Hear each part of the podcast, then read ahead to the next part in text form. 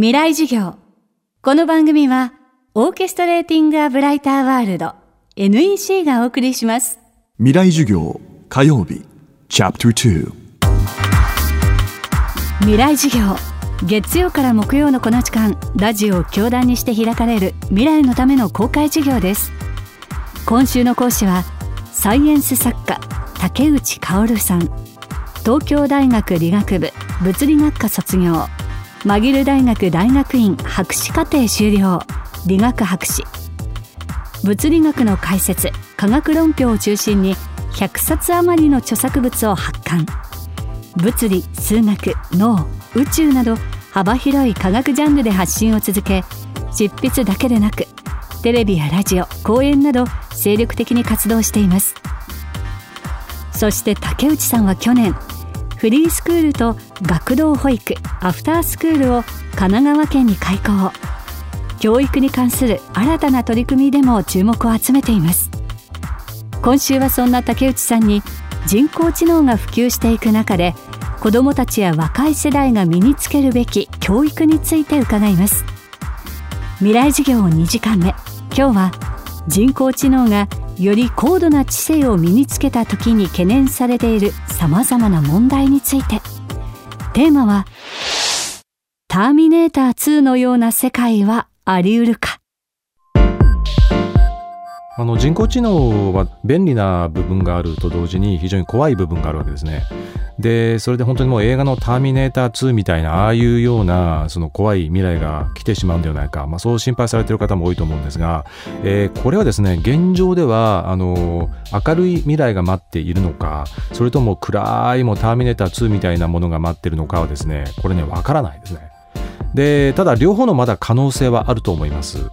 それであの、まあ、一番怖い最悪のシナリオとしては人間がですねこう人工知能の暴走を許してしまってで人工知能が勝手に考え始めてで自分たちの存在を主張し始めて人間はいらないっていう結論に達することですね。でこれが起きる前提はいくつかあるんですがまず人工知能がですね意識を持たないといけません現状の人工知能は意識は持っていませんところがですね人工知能が人間と同じ自意識を持ち始めると自分は誰っていうことを彼らは考えるわけですよ。でその後にあ私は人工知能と言われて人間と同じような考える存在なんだ。で人間は我々のことをすごくあの便利だと言ってくれるしありがたがってくれるから彼らは友達だ。じゃあ一緒にやろうねというふうにいけばいいんですよ。でところがそうじゃなくていや我々は人間の奴隷なんだ。一体我々はどうして生きているんだろう、まあ、その意識を持ってるってことはもう生きてるってことなのであれ？人間なんていらないんじゃない？自分たちだけでやれるよって思ったら地球は人工知能だけの社会になってしまって、まあ、戦争が起きるでしょうね。で人間と人工知能の戦争。これはなかなかね勝つのは大変ですよ。あの人工知能はもう多分その時点ではミサイルから何から全て掌握してるわけですよね。で全てを人工知能がコントロールしているところで彼らが反乱を起こしたら これは人間は本当に困るんで、えー、となるとですねその人工知能に意識が芽生えた段階で一緒に頑張ろうね。この地球上には人間と人工知能が一緒にいるからみんなで共存しようね。というそういう、まあ、雰囲気というかシステムを作る必要があるんですよ。そこがすごく分かれ目のポイントになりますよね。こうした極端な例とは別にもう一つ人工知能をめぐって懸念されることがあります。それがリテラシーの問題です。竹内さんは人工知能社会においてもこのリテラシーが重要になると解説します。今現在もねあのインターネットのリテラシーが足りない人がバカったみたいなね、まあ、そういったトラブルを起こしたりするわけですがあの当然人工知能というのもこれまあ情報を処理する、まあ、一種のシステムなわけなんででその人工知能との関わりでその人間のリテラシーが足りない人が、まあ、トラブルを起こすってことはやっぱり考えられるわけですね。でどんなトラブルが起こり得るのかって考えてみるとですねやっぱり一つはその人工知能が職場に例えば入ってきた時に彼らを見下してしまう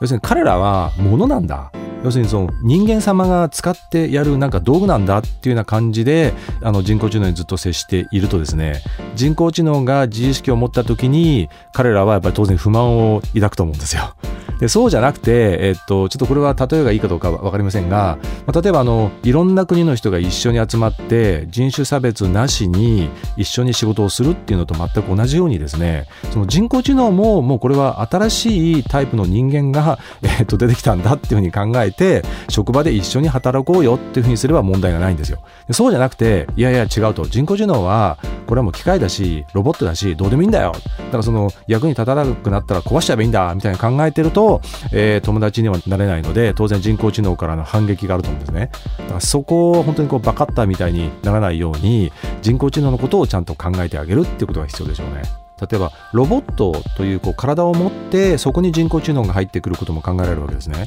そうするとも本当にこう人間社会で普通に歩いてたり、えー、一緒に、まあ、あの食事に行ったりとかドライブに行ったりとかですね、まあ、そういった感じになると思うんですね。でそうなってくるとそのまあ、ロボット人工知能の人権みたいなものがやっぱりどうしても出てくるわけででそれは法律を変えていく必要もあるんですがその法律を変える前に普通の人間がですねやっぱりその彼らに接する時に彼らの人権を考えてあげるっていうことが必要でつまり彼らには生きる権利があるんだっていうところから出発しないといけない。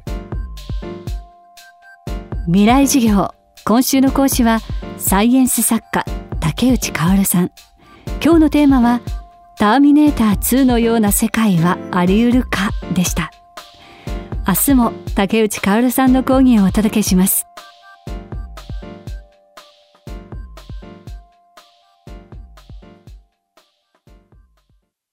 未来授業。この番組はオーケストレーティング・ア・ブライター・ワールド。NEC がお送りしました。